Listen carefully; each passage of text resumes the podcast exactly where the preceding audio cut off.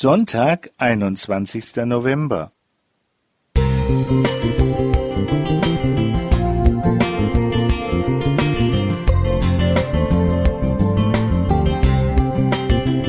Ein kleiner Lichtblick für den Tag.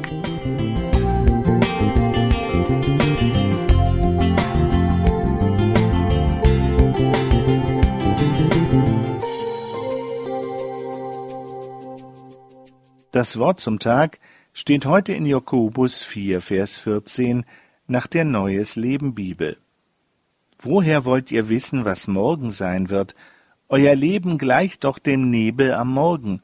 Schon nach kurzer Zeit ist er wieder verschwunden. Gerade habe ich einen meiner drei Brüder wieder einmal besucht. Er ist im Pflegeheim und es schmerzt, dass jeder Besuch bei ihm daran erinnert, dass das Leben endlich ist. Was ist das Leben? Mühe und Arbeit, freudige Augenblicke, Glück, leidvolle Erfahrungen, Streben nach Mehrwert, Kämpfen um Anerkennung, Liebe und Zuwendung? Jakobus beschreibt treffend, das Leben gleiche dem Nebel am Morgen, der nach kurzer Zeit verschwunden ist. Alles, was in mühevoller Arbeit errungen wurde, ist auf dem Krankenbett dahin. Es ist einfach nicht mehr notwendig. Letztendlich bleiben einem nur noch die Erinnerungen, und manchmal verschwinden auch diese.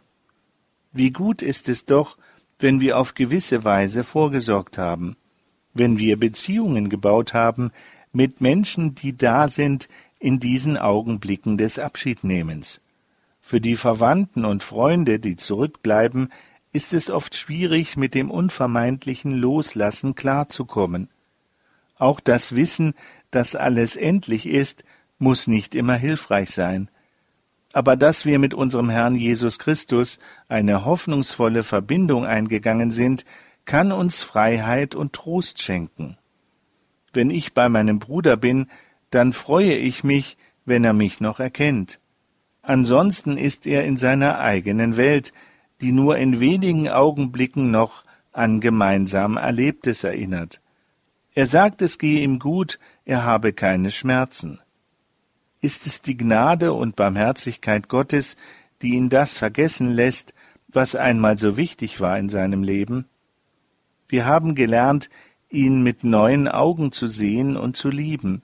Er ist so sanft und liebenswert und vielleicht jetzt der Mensch, den Gott in ihm immer gesehen hat. Es ist so ein Wunder, wenn sich der menschliche Geist mit dem Göttlichen verbindet. Ich danke Gott für die Hoffnung, die er schenkt, und freue mich auf ein echtes Wiedersehen. Ingrid Naumann Musik